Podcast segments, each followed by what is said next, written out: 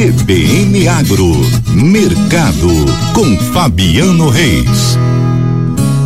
Exatamente, Fabiano Reis, nosso colunista, trazendo aí as informações do mercado agro e ele traz uma expectativa que indica aí que a exportação de soja brasileira será maior de todos os tempos na safra 2022-2023. Na verdade, aí essa repercussão do que já foi, né, Fabiano? Um bom dia para você. É, o que confirma de fato este cenário Conta os detalhes. Bom dia, Karina. Bom dia a todos que nos acompanham na Rádio CBN. É isso, Karina. Nós vamos ter o Brasil já vinha com recorde de exportação, se nós considerarmos no fechamento do mês de setembro, já haveria um recorde absoluto. O fechamento que foi divulgado na, no dia 1 de novembro confirmou 93 milhões e 500 mil toneladas. Então, esse é o número que nós temos.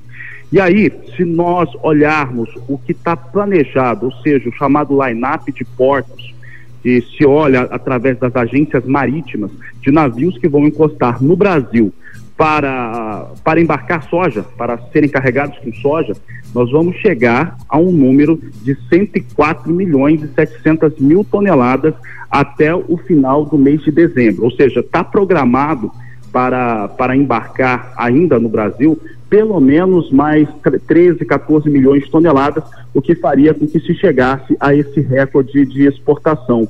Um dos cenários que, que faz com que isso ocorra traz a, a expectativa de um estoque de soja, estoque final da oleaginosa bastante baixo, apesar de ter sido uma safra recorde, é, o estoque vai ficar baixo exatamente por conta dessa demanda. E como os navios já estão na, no mar, já estão no oceano, é, se imagina que nós vamos passar o mês de janeiro com muito pouca soja no Brasil. E aí vem aquele problema: a seca que tem impedido que os estados do Centro-Oeste tenham uma continuidade maior no seu plantio. Com isso, nós vamos demorar para ter soja disponível eh, já no final de dezembro, no começo de janeiro. Quem colhe bem cedo, normalmente é o Mato Grosso. E por lá, essa semeadura está bastante atrasada.